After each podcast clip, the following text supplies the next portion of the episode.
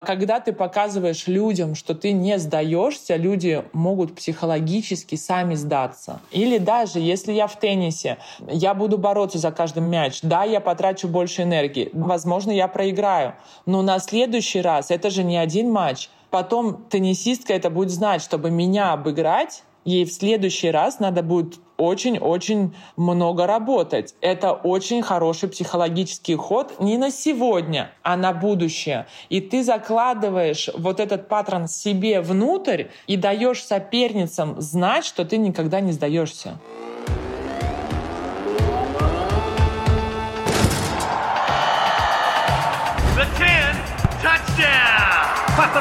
удар воротом! Ну, удар! Гол!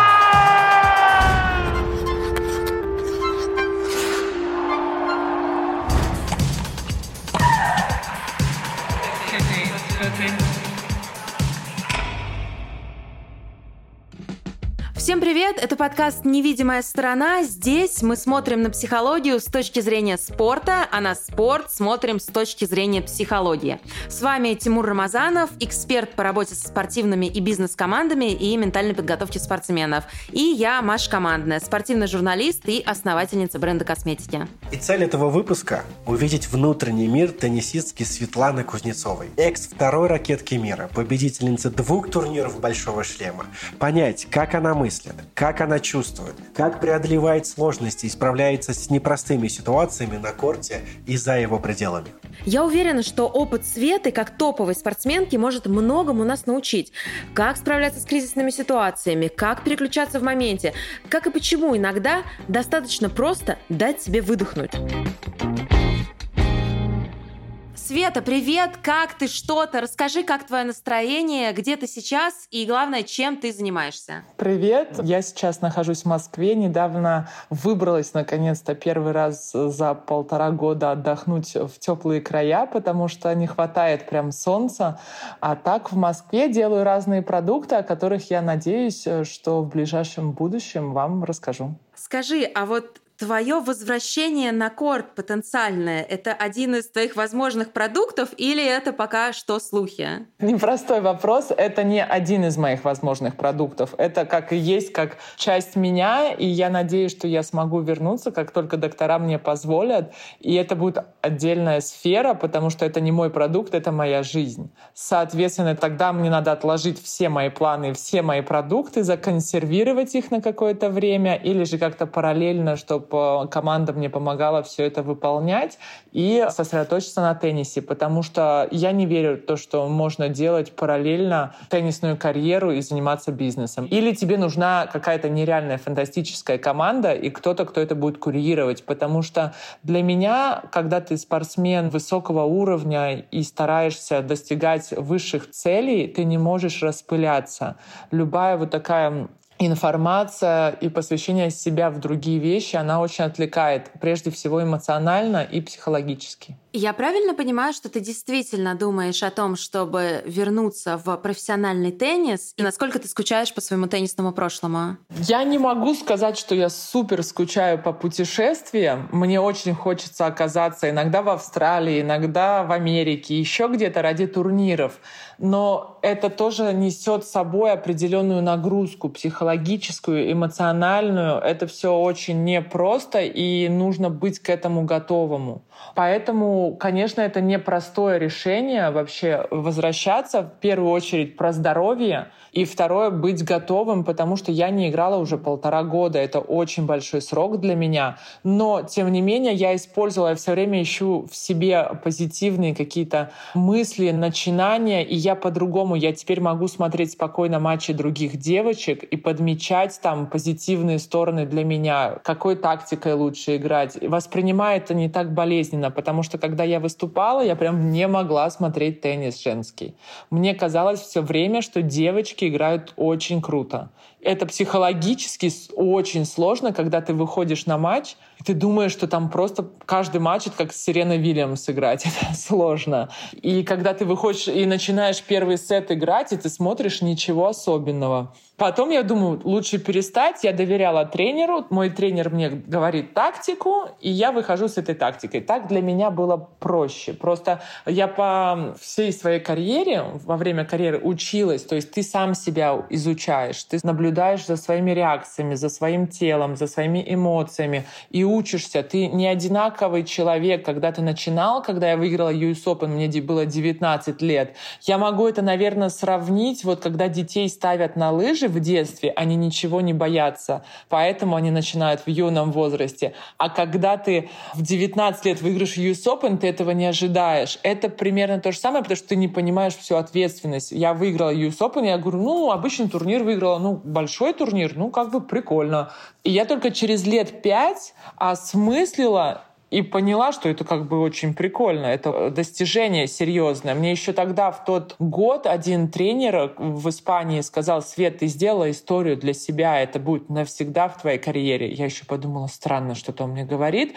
Но на уровне психологии мне это помогало потому что ты не настолько э, как бы ценишь это, и тебя не настолько сводит. А вот когда через лет 7-8 я стою, подаю на матчболе, ну это матчбол, это а когда остается одно очко до победы, финал турнира, и я понимаю, что как-то у меня какая-то закрепощенность я стараюсь как бы размяться, попрыгать, а у меня ноги просто как у Буратино. И я не могу ничего сделать, меня просто свело. И это был первый раз, когда я с этим столкнулась. Каждый раз, чем старше становишься, появляются свои плюсы в виде опыта и новые проблемы в виде ценности э, того, что ты делаешь, ответственности и желания. То есть это вся карьера, это каждый раз это уроки, уроки и уроки.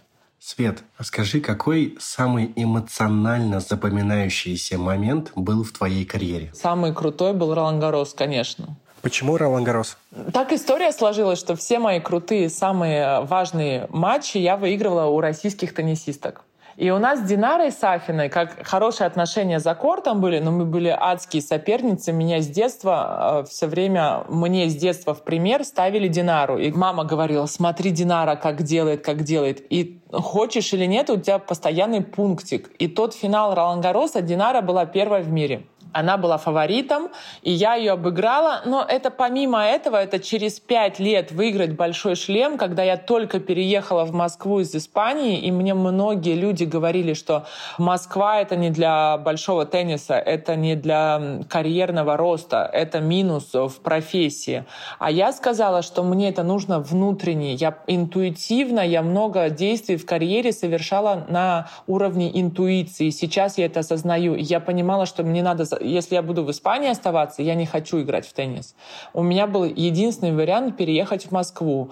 И Евгений Кафельников в тот момент мне сказал, вообще это не вариант, э, твоя карьера пойдет вниз. И я через 8 э, месяцев, как переехала в Москву, конечно, в Москве я не была все эти 8 месяцев, но я ездила, но возвращалась всегда домой. И я выиграла вот этот Ролангарос, и для меня это было очень важно.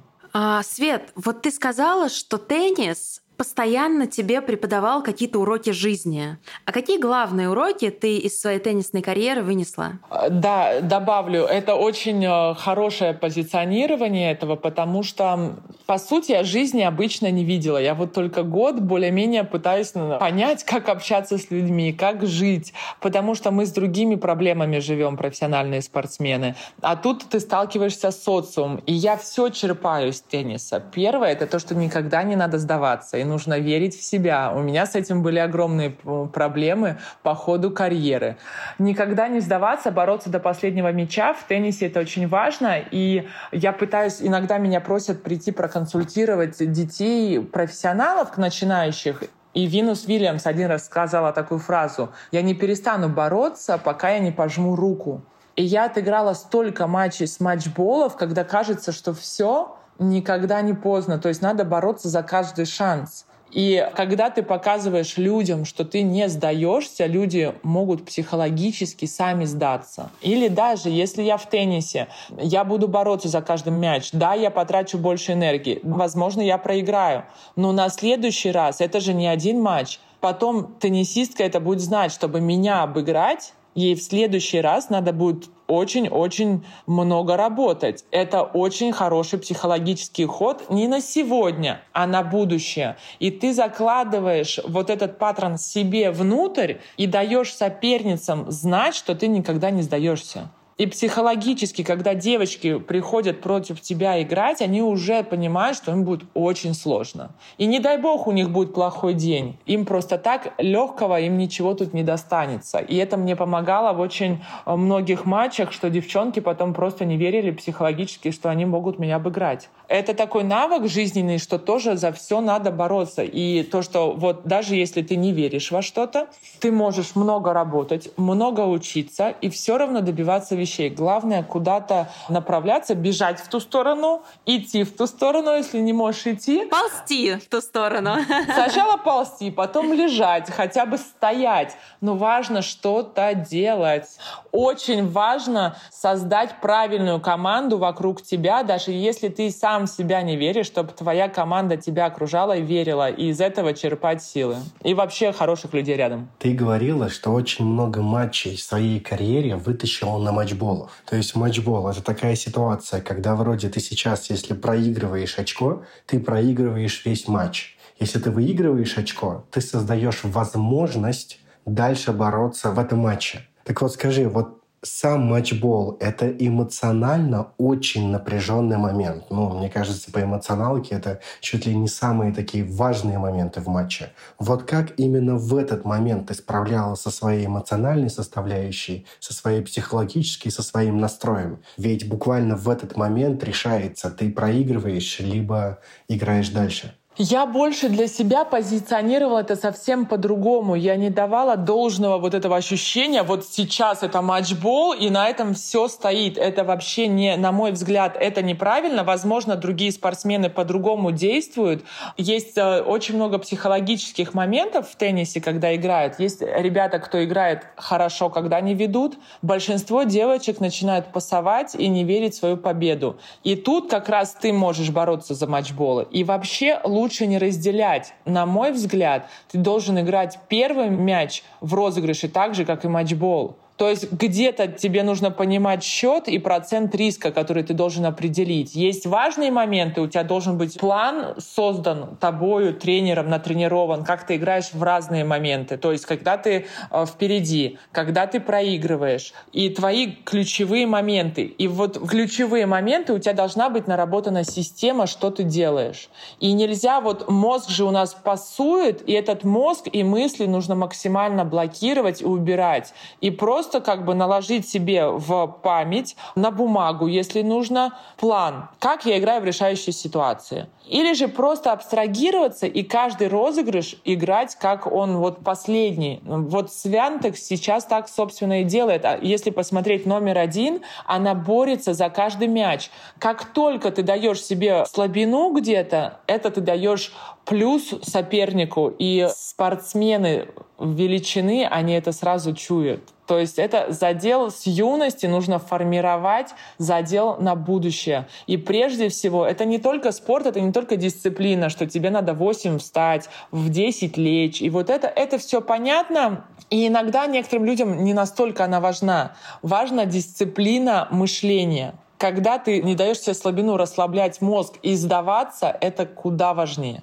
Мне вообще показалось, что то, что ты рассказываешь, это похоже на такой кризис-менеджмент в моменте. Но только в кризисе ты сам, и тебе нужно попытаться как-то очень быстро из него выйти. Вот во время матча, когда что-то не складывалось, как ты себя переключала? Что ты делала, чтобы переломить ход игры? Первый раз я работала с психологом, мне было 20 лет. Это как раз после того US Open, когда я выиграла в 19, и у меня был очень очень крутой сезон. Я закончила, начала сезон 34 строчки рейтинга, закончила на четвертой. Я выиграла US Open, мы выиграли Кубок Федерации, я играла итоговую восьмерку. Ну просто для ребенка, который в себя не верил, и в Питере ему говорили, что ничего не получится, я просто переехала в Испанию, начала пахать. Мне там тренеры сказали, да, ты будешь хорошо играть, попадешь в 100. Я не верила. Попала в 100, потом говорят, попадешь в 30. Я говорю, да нет, ну 30 слишком для меня. И вот за 3-4 года изменить все вот так и настолько круто сыграть этот год. И после этого что происходит? Тебе 19 лет ты четвертый в мире. И все начинают говорить, ой, ты крутая, оказывается, а что ты дальше не выигрываешь? А почему ты так не выигрываешь? Это сейчас проблема очень популярна, и она на протяжении всей карьеры, я наблюдала игроков. Одно дело подняться в десятку, Второе дело там остаться или в пятерку. Это вообще две разные вещи. Потому что пока от тебя никто ничего не ожидает, ты как черная лошадка. Потом ты набираешь ход, на этом ты идешь, идешь, играешь турниры, и есть уверенность. Потом эта уверенность в какой-то момент она проходит. И следующий год, когда ты четвертая в мире, и от тебя требуют и ожидают, ты к этому не готов потому что ты до этого не считал себя топом, и от тебя ничего не ожидали. А тут вроде бы от меня ожидают, вроде бы я должна, и тут начинается вот эта канитель, кто выстоит в десятке, кто, может быть, упадет и поднимется, и там дальше будет. Вот я упала, я была на 17 строчке, и у меня была травма спины, я поехала в Америку, и папа мне говорит, уезжай, ты не готова к US Open. Я говорю, пап, ну мне надо выигрывать, ну не выигрывать, защищать трофи. Он говорит, нет, Свет, ты не готова. Я его не послушала. Потом психологически мне было очень сложно, потому что я не понимала, как справляться с давлением, с собой. У меня не было формы. И когда я вернулась, я взяла команду, там была девушка-психолог, был доктор, который следил там, он, ну, он не особо, он просто команду собирал, то есть был остеопат, психолог, еще команда там других сейчас не помню, это неважно. И первый урок, который дала мне эта девушка, она говорит, смотри, давай тебя собирать по кусочкам, потому что матч можно рассматривать 4 часа. Никогда не знаешь, какой момент из этих 4 часов будет самый важный. Каждый мяч мяч в итоге ты только в конце поймешь, где он важен. То есть важно ценить как зеницу ок каждый розыгрыш. И важно, вот если плохо, я перфекционист, я сыграю один мяч плохо, я расстроюсь, себя буду ругать, еще пять мячей. А потом я сыграю 10 отлично и скажу, ну это нормально. Соответственно, баланс выходит на минус. И при этом она сказала, давай так, вот ты первый мяч играешь, ты разделяешь этот розыгрыш. Ты делаешь хорошо, ты себя хвалишь, это очень важно. Следующий мяч ты играешь, ты что-то плохо делаешь, ты не психуешь, ты не расстраиваешься, ты делаешь быстрый анализ. Я специально ошиблась? Нет. Я хотела хорошо сыграть? Да. Что мне надо сделать, чтобы не сделать этой ошибки? Быстро это принимаешь решение и идешь дальше. И так каждый мяч. Эта концентрация не нарабатывается за один день. Это постепенная работа. Она такая сложная, но это что потом вот кирпичик за кирпичиком, розыгрыш за розыгрышем, не винить себя и так наращивать и взращивать. И через два матча был колоссальный эффект.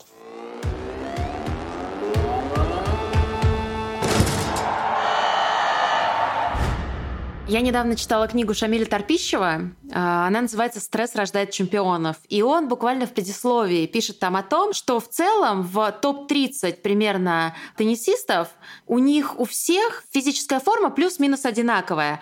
И именно то, насколько психологически ты силен, то, насколько ты психологически и ментально готов к победам и к соревнованиям, и определяет, то, кто занимает первую строчку. Насколько ты согласна с таким мнением и действительно ли психологическая составляющая является фундаментом результата? А, согласна, но я бы не стала объединять 30 женщин, 30 мужчин, одну эпоху, вторую эпоху. Разные бывают ситуации, но про десятку это совершенно точно, потому что теннис — крутой вид спорта. Знаете почему? Потому что ты можешь быть супер маленькой, потому что ты можешь быть высокой, потому что ты можешь быть пухленькой, потому что ты можешь быть худой. Просто ты меняешь свой стиль игры. И тем он и прекрасен, то, что все примерно сбалансированы.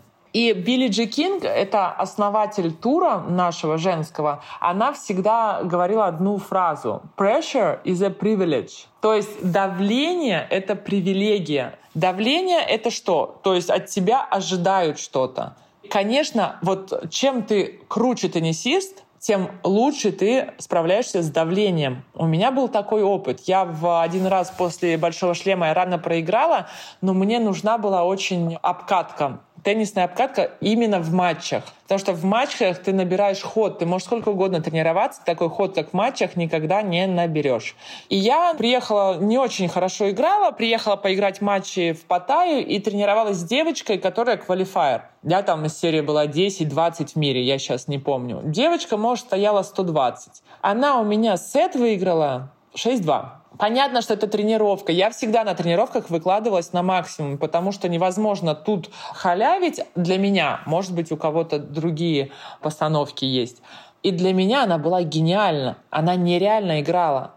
И многие на тренировках играют супер, но их потом сводит, и они ничего на матче не показывают. Ты можешь себя абстрагировать от ситуации сколько угодно, но ты понимаешь, что если ты сейчас подашь и выиграешь большой шлем, кого не сведет, да? А самые лучшие теннисисты, например, Сирена Вильямс, она в нужный момент, всегда, когда брейкпоинт, или она, допустим, не выигрывает, она проигрывает в матче, она идет в банк И она идет, и она выигрывает в большинстве раз, что я видела. То есть вот это и есть разница. Это психология, это внутренняя вера и совокупность очень многих факторов. Я верю в очень простую такую вещь. Э, есть такие три внутренних человеческих фактора, от которых зависит эффективность человека. Да? Это знания, навыки, ну то есть мы должны что-то знать элементарно, у нас должны быть навыки там подача, бэкхенд, форхенд и так далее. Но это лишь там по 25%, то есть знания 25% и навыков 25%. И я верю в то, что фундамент всех результатов – это отношения. То есть то, с каким отношением я к этому делу иду, то, в каком внутреннем настрое, с какой энергией я к этому иду. И в связи с этим у меня вопрос. Смотри, был ли в твоей практике такой очень интересный момент, когда ты и выигрывала, и проигрывала одной и той же сопернице там, в одном и том же сезоне. То есть вроде бы ведь знаний и навыков больше не поменялось тут, а вот что-то происходило. Было ли это в области отношений, было ли это в области настроя, или это немножечко про другое? Вот был ли у тебя такой опыт? А, был вот сейчас первый опыт, как раз поскольку разговаривали про Ролан Гарос а, с Динарой. Конечно, у нас там всего, если ты стоишь в десятке, ты все время играешь э, в финалах с одними и теми же девочками. Это только грунтовый сезон. Мы сыграли три турнира, и все три турнира мы играли друг с другом. То есть финал Штутгарта я обыгрываю Динару. У нас просто очень много покрытия и закрытое, и открытое пространство. Корт закрытый, открытый. По стилю игры очень многое меняет. Кому-то лучше, кому кому-то хуже. То есть мы с Динарой два раза сыграли. Я в Штутгарте Динару обыграла. Следующую неделю мы приезжаем в Рим. Вот буквально это через день я проигрываю первый круг девочки, неудобной мне соперницы. У нас очень много зависит от удачи. Если тебе неудобные соперники попадаются, это очень непростая сетка. То есть есть фартовые люди, есть менее фартовые. А Динара выигрывает этот турнир. Потом Динара обыграла меня, и потом я ее обыграла в финале Рангарос. Что произошло? Почему так произошло, что там победа, здесь проигрыш? Ведь, ну, явно кто-то из вас не стал играть лучше или хуже. Вы плюс-минус, там, разница в неделю. А, смотрите, вот есть э, водители Формулы-1, машины. Машины же не меняются, они, в принципе, это одна и та же машина. От чего зависит? От тактики, которую ты выберешь, от состояния водителя на этот день. А мы девушки, у нас эмоциональная составляющая, как с какой ноги ты встал, с какой ноги ты лег. Что-то пошло не так. Я пока играла Ролан Гарос, ко мне пришел в 7 утра допинг, один раз в комнату перед матчем, и один раз у меня умный дом был в отеле, и включилась колонка в 4 утра классика э, на всю громкость. То есть вот эти факторы, вот Ролан Гарос, это 14 дней марафона, ты через день играешь матчи. И в теннисе нету такого, я всегда говорю юным теннисистам, я говорю, не ожидайте от себя все время комфортных обстоятельств, себя хорошо чувствовать, хорошо как-то, э, чтобы каждый день был комфорт. Этого будет 10%. И в комфортный, в свой хороший день сыграть хорошо, это вообще легко. А ты попробуй и сыграй, и борись, когда ты себя плохо чувствуешь. Свет, на прошедшем Australian Open Карен Хачанов в полуфинале встречался со Стефаносом Циципасом. Я разговаривала перед этим матчем с Евгением Кафельниковым, и он мне сказал, что Карен очень удобный соперник для, как его Евгений называет, Степы. То есть, что бы Карен не старался сделать, Циципас окажется сильнее. Это данность, достаточно посмотреть на статистику встреч. Вот почему на самом высоком уровне в большом теннисе такое бывает? Это про физику или все-таки про психологию? У меня была соперница, у кого мне было очень сложно выиграть. Я проиграла 17, по-моему, раз, выиграла 4 или 5. Это была Джастин Хенин Гарден.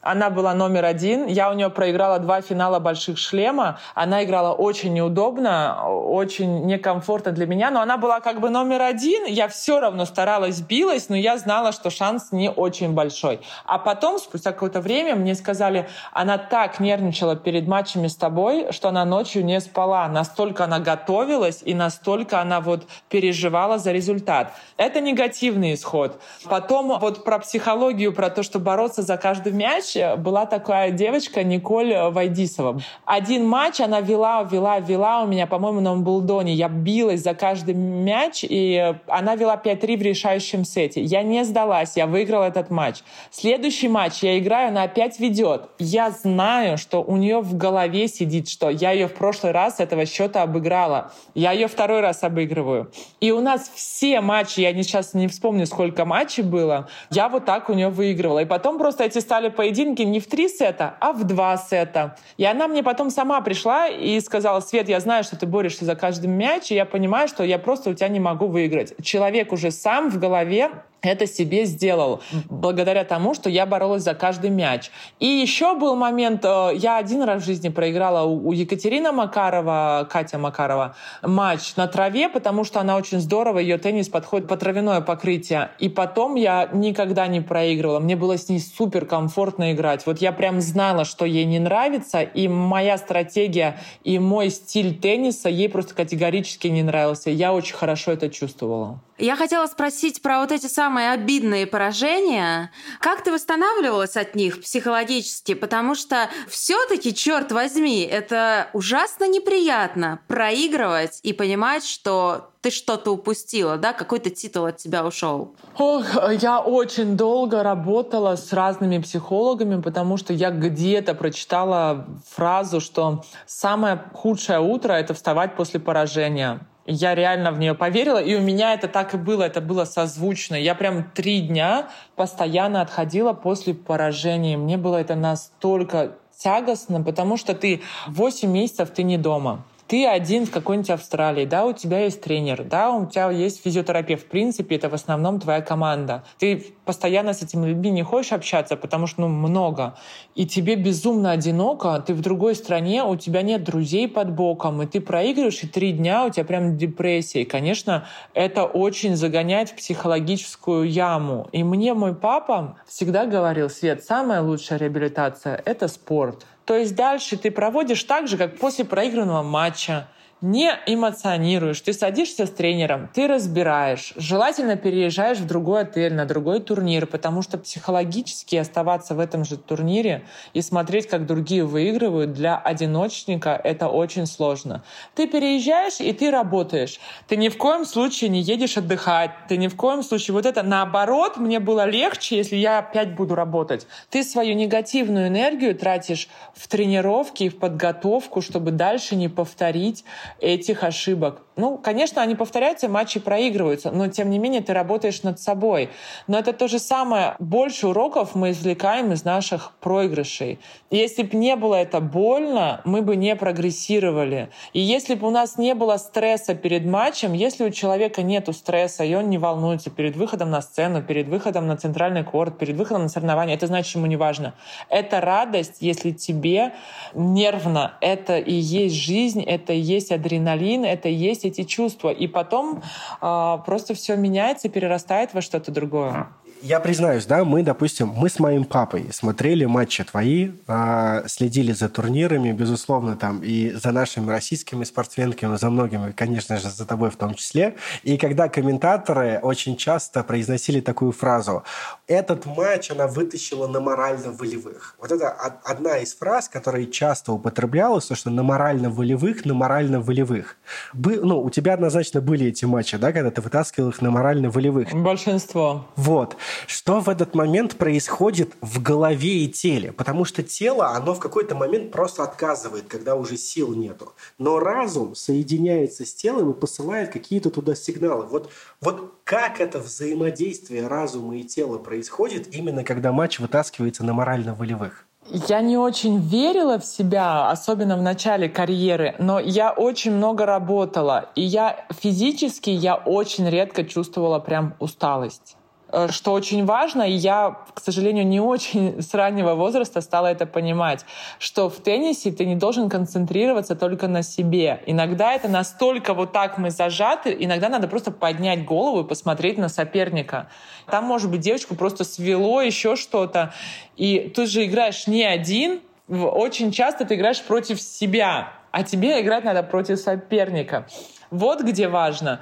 И это не всегда получается, честно скажу а также морально-волевые. Я вот, если вы смотрите матч, вы гораздо больше переживаете, чем я. У меня нет на это времени. Я сыграла мяч, розыгрыш, я анализирую, я переключаюсь. Да, параллельно у меня есть какие-то мысли, я, мне очень сложно фокусироваться вообще по жизни.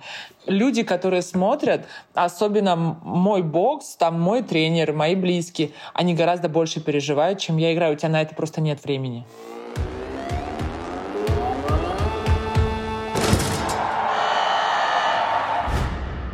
Знаешь, Свет, вот теннис профессиональный – это, в принципе, такая катушка. Ты постоянно видишь одних и тех же людей, у тебя постоянные перелеты. Многим кажется, что это такая замечательная жизнь. Ты путешествуешь, у тебя то турнир в Париже, то где-нибудь в Нью-Йорке, где-нибудь еще, там, в Сиднее, в Мельбурне. На деле мне много раз профессиональные теннисисты рассказывали, что все, что вы видите, это аэропорты, автобусы, отели и теннисные корты. Вот в этой катушке как ты сохраняла свое эмоциональное и психологическое состояние и здоровье? Быть эмоционально здоровым после тенниса, мне кажется, это крайне сложно. Потому что это абсолютно другая жизнь. Во-первых, переход с тенниса на обычную жизнь — это одно. Потом постоянные вот эти вот э, ранения душев. Это душевное ранение. Каждый проигрыш — это ранение души. И все это супер сложно. То есть для меня вот последнее спасение нашла, что я переехала в Москву. Вот это был такой мой шаг, потому что мне настолько было тяжело путешествовать, что я приезжаю в Москву, я чувствовала, что это моя душина. Вот просто я наполнялась. Я один год сыграла итоговую восьмерку, мой был, лучший был результат полуфинал мало отдохнула и готовилась уже к следующему сезону, но после огромного колоссального года отдохнула неделю, и я уже не юна, чтобы отдыхать неделю. Там мне было, может быть, года 32-33. Я поехала в Австралию. И в Австралии я понимаю, что я стою на Australian Open, играю третий круг, а я не хочу тут быть, потому что у меня просто, у меня нету энергии. И это очень важно. После этого мы сели с тренером, мы разобрали. Я говорю, пожалуйста, дай мне просто две недели, пропустить э, в туре.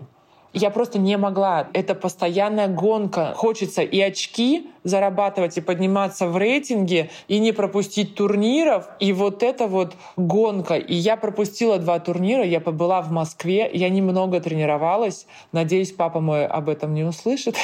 вот. И я потом приехала в Америку и сразу сыграла финал Индиан Уэллс. Мой тренер был в шоке. Он говорит, я не ожидал. Он знал, что я мало тренировалась. Я говорю, мне это время нужно. Это против теннисных каких-то правил, против какой-то философии, но очень важно прислушиваться к нутру. Иначе по-другому никак. Потому что вот мы приезжаем ну, в любой континент, ты сразу идешь в спортзал, если в ночи ложишься спать, и первое ты идешь в спортзал, график плотный, ты проиграл матч, ты взял в этот же день края на следующий день самолет, ты полетел на другой континент.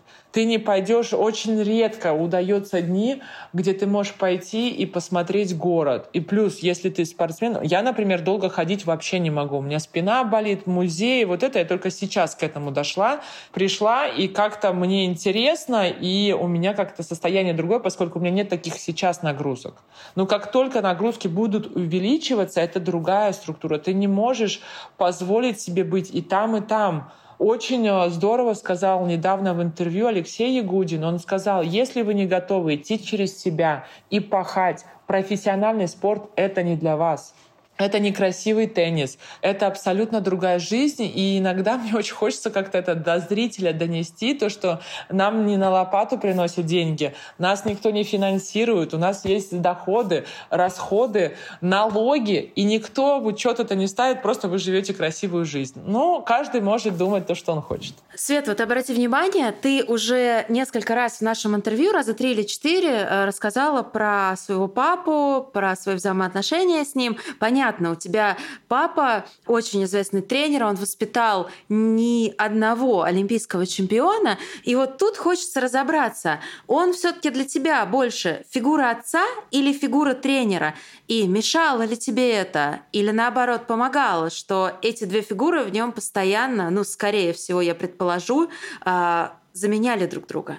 Чуть-чуть э, сделаю такую заманушку. Скоро будет проект, где мне бы хотелось об этом как-то эту тему раскрыть. Вообще, пока, к сожалению, не могу сказать, что это, но тема отца для меня, она очень важна, потому что у меня были очень разные отношения. Сначала это был просто папа до 14 лет. Потом папа превратился в тренера, потому что мой папа воспитал 7 олимпийских чемпионов, тренировал мою маму, 20 рекордов мира и шестикратную чемпионку мира. И, конечно, папа мой умеет супер быть гениальным тренером. Но папой особо не было опыта, потому что моего брата он тоже тренировал, старшего. Поэтому это очень сложная ситуация. У нас с ним были ссоры, потому что папа хотел, во-первых, чтобы я переехала в Питер, а не в Москву Москву, но папа для меня выбрал теннис. И вот э, с того момента, вот как год где-то у меня нету такого плотного графика турниров, у нас отношения очень изменились. Но мы с ним очень похожи, и поэтому у нас характеры такие завоевателей и упертых людей, по-хорошему упертых. И поэтому мы иногда с ним конфликтовали.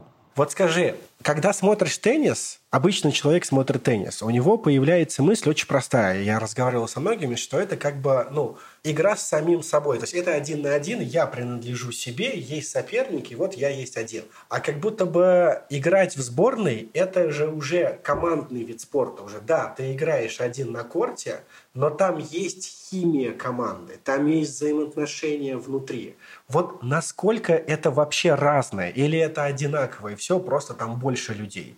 Или же там совершенно другие отношения, другой настрой, другая поддержка. И я еще добавлю к этому вопросу, что теннис — это вообще такой самый индивидуальный вид спорта. Это спорт индивидуалистов. А тут ты в команде.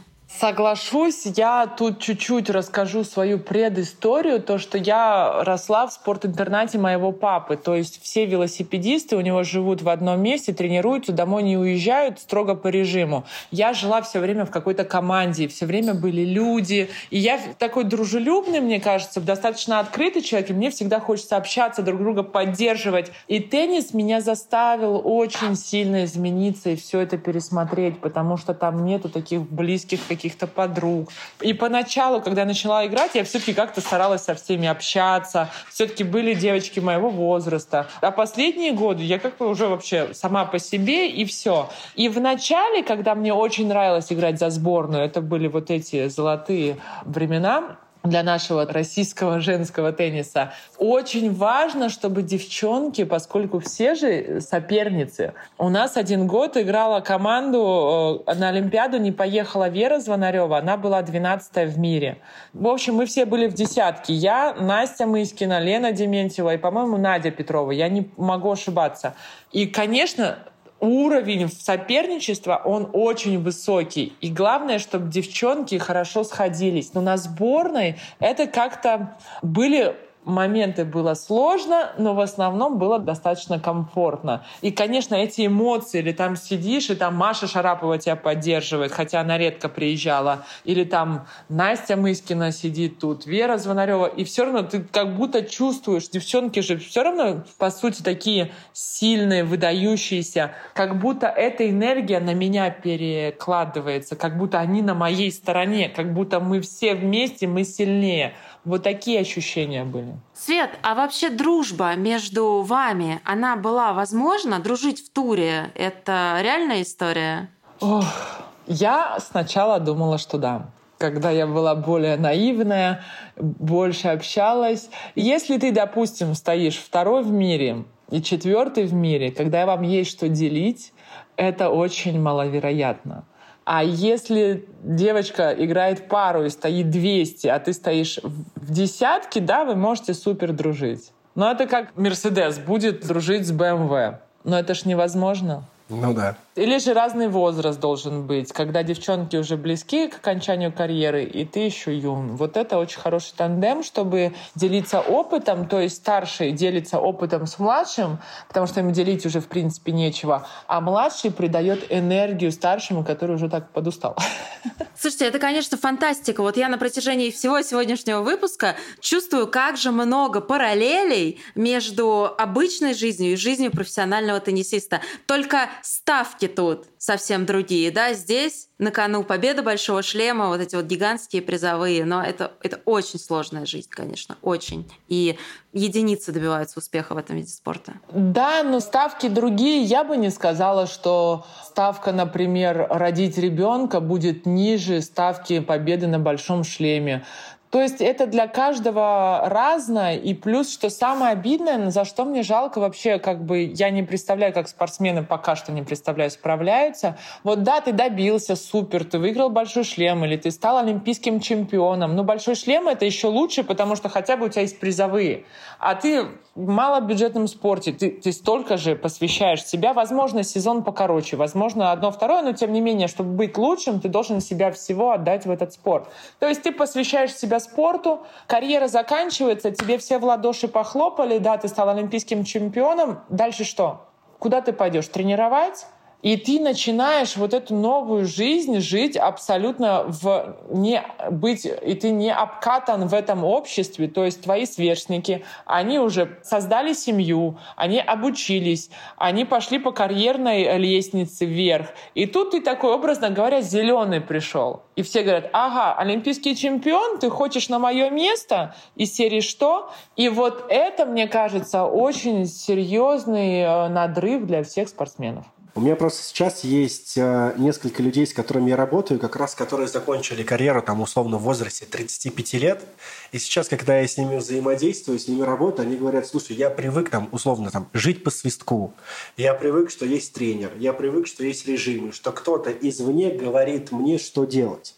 И сейчас я прихожу в этот внешний мир – в 35 лет как будто бы малыш в детский сад пришел, а все мои сверстники уже с 18 лет живут одни, работают, создают семьи, берут на себя ответственность другого вообще порядка.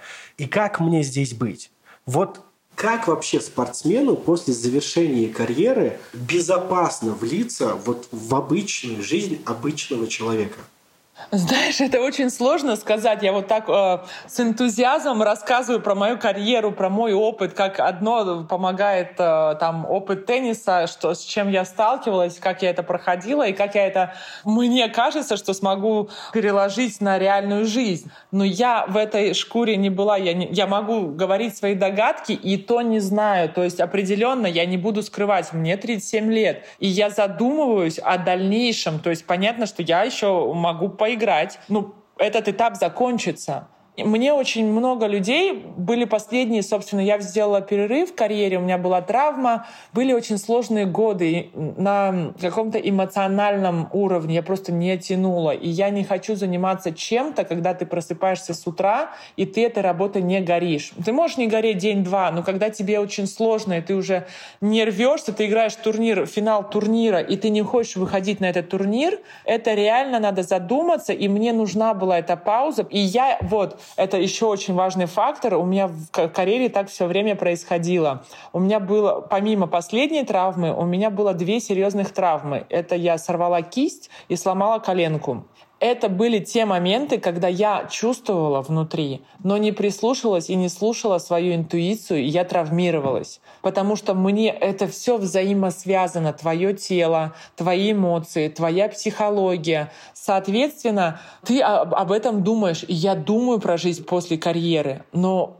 это невозможно говорить, это как я сейчас буду рассказывать, как воспитывать ребенка, если у меня нет ребенка. Я могу сколько угодно рассказывать, но мне потом родители со стажем, с опытом скажут, послушай, а у тебя же нет ребенка. Можно как-то посодействовать, чем-то помочь, сказать, может, вот так, вот так, но это другой опыт, которого у меня, слава богу, пока что не было. Но сейчас я об этом задумываюсь, и вот на протяжении карьеры, когда я говорила, что я очень устала, мне нужна пауза, мне нужен отдых, завершить мне карьеру, не завершить. Этот вопрос все равно стоит у тебя в какие-то моменты твоей карьеры. И люди, которые не были в твоей обуви, в твоих ботинках, они говорят, Свет, закончишь карьеру, у тебя еще будет столько времени, ты отдыхаешься, набудешься дома, но это говорят они, а когда тебе нужна пауза, это другое. Или они говорят, ты что думаешь, про тебя будут все помнить всегда, и ты будешь такой же звездой и также на высоте, когда, так же, как когда ты выигрывала большие шлемы или была в десятке.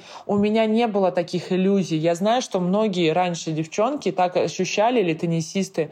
Я так себя не чувствовала. У меня нету розовых очков, и я понимаю, что это все очень и очень сложно. Я наблюдаю, я анализирую, чувствую. И это очень непростой э, момент переходить. И вот сейчас год не играя, я прекрасно понимаю то, о чем ты сейчас говорил, то, что это сложно. То есть у меня сейчас нет тренера. Я не буду сейчас оплачивать тренера, когда я не играю турниры, потому что у меня нет заработка. И плюс я достаточно много знаю.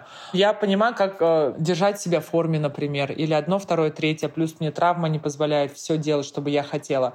Но вот эта дисциплина, говорят, что это дисципли... ты дисциплинированный спортсмен, в жизни ты будешь дисциплинированным. Ты настолько наешься этой дисциплины, что не все спортсмены захотят еще, потому что это у тебя уже э, сидит очень глубоко, и это уже прямо невозможно дышать. То есть, мне кажется, для каждому свое. То есть есть люди, кто очень хочет семью, и находят для друг цель. То есть э, я всегда ставила в пример то, что вот у человека, у любого есть цель, есть ценности и есть опора. Опора у обычных людей — это в семье, у кого-то в вере, у кого-то в какой-то работе, если он одиночка, у кого-то, я, ну, в чем угодно. У меня всю жизнь была моя опора — это моя карьера.